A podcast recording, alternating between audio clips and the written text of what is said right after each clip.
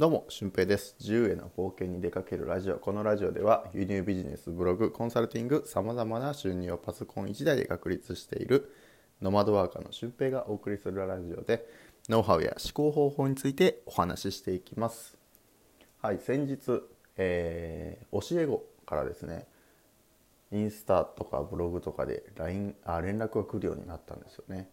うん、今高校3年生。僕が最初に教えた子たちで高校3年生になってるんですけど、えー、その子たちからもう続々と連絡が来るようになりましたね。はい。まあ、学校の先生だった当時っていうのは、まあ、LINE とかも交換してた子もいましたけどやっぱりそれって学校的に良くないですし、うん、なんかそこに目をつけられるのも僕はよくあの嫌だったので、うん、連絡を取るっていうこと自体がすごく嫌だったんですけど、まあ、今こうやって連絡が来てみるとね嬉しいですよね「元気ですか?」とかなんか先生してる時より楽しそうですねっていう連絡が来たりとかまあすごく、うんまあ、この子たちも、えー、頑張ってるんだなっていうふうなことを思わされます。で、えー、まあ一つちょっと気がかりというか、えー、まあ日本のこう社会的なものだと思うんですけどえー、今楽しいかって聞いたらまあ、うん、まあまあですねみたいな、うん、18歳の子があのー、いやもう僕はあと働くだけなんでどういう人生になるか分かんないですみたいな。こういう暗い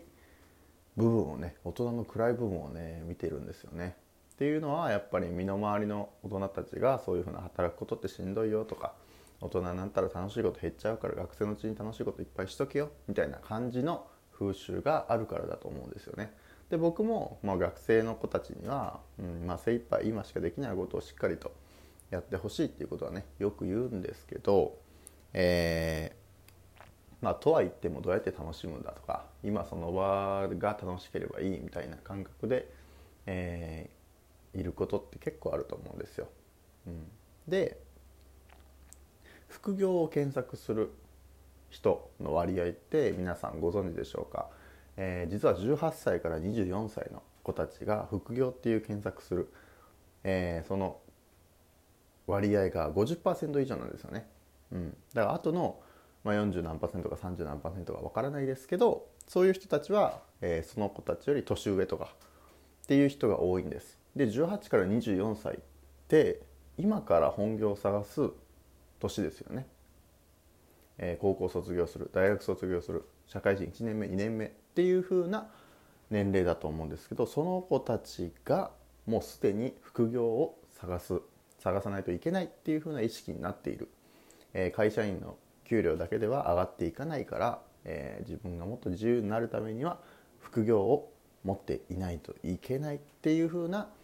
え、ことを思って検索するわけですよね。でそれを思っって検索して僕のところが僕のブログとかインスタとかが出てきたのかはあ分からないんですけど、えー、でもこうメッセージをしていくうちにそういう意識はあるなっていうふうなことは僕は感じ取ったんですよね。うん、これって本当に、えー、すごいことで、えー、当時は中学生だってもう楽しければ毎日楽しかったらいいみたいな感じの子たちが高校3年生になって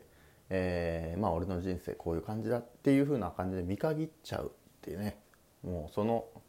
45年間で何があったんだって思うんですけどそれがまあ日本のなんか風習というか僕自身も多分そうだったと思います。楽しいかと聞かれればなんかあの線路の上に乗ってるね。レールの上か。レールの上に乗ってるような感じで、えー、もうあとはこのレールに沿って人生を歩むだけって僕も思ってた時代がありますでもあの子供たちから先生している時より楽しそうですねって言われるのは今はもうそうじゃないから自分自身で、えー、レールを作ったりあんまり人のいないような道を歩んでるからこそそういうふうに見えるわけですよね。まあ、僕自身も実際、えー、毎日楽しく過ごしてますし、えー、仕事で忙しいっていうのはもちろんなんですけど、まあ、それは自分がやりたかったこととか、え自分の自分で時間を調節できるとか場所に縛られないとかそういうふうなことを、えー、できる環境が揃ってるからこそ今毎日ね楽しくやれてるのかなと思います。はい、でこういうふうに副業の意識っていうのはもう若い世代からどんどんどんどんと発信というか、うん、やりたいですっていうふうな人がね出てくるんじゃないかなと思ってます。えー、本当に会社員の給料っていうのはもう年々下がってきてると思うんですよ。基本的な給料っていうのは。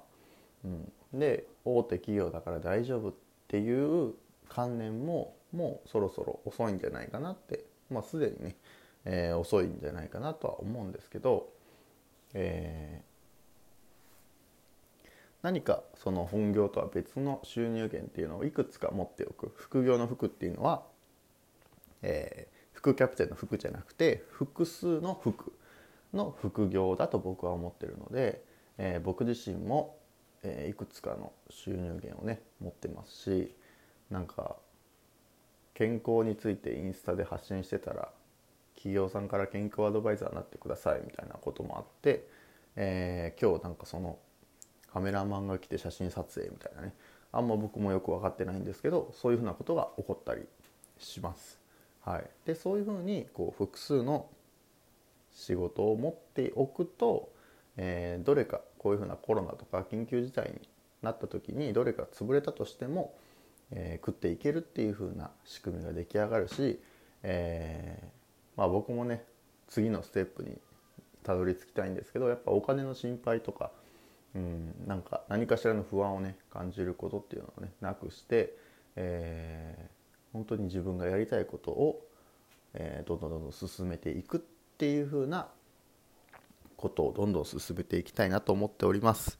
はい、で今回何が言いたいかっていうとやっぱり18から24歳の人たちが複数っていうあ副業っていうものを検索する人口割合が50%以上ということで、えー、こういう、ね、情報をちゃんとキャッチしてる子たちとか、えー、大人を見ている人たちっていうのは次に向かって動き出そうとしていますので、えー、まあ、その目を摘み取らないように、え自分自身も情報をアップデートしてえー、ね、複数の収入を作れるように僕自身も頑張りますしこれを聞いてあ俺も作らないとやばいなって思った方はもう是非ねあの前に進んで作っていってほしいなと思います。はいということで、えー、合わせて聞きたいもも、まあ、複数の収入について考えている回がありますのでそちらをお聞きになってみてください。ということでまた次回の配信でもお会いしましょう。ほなまた。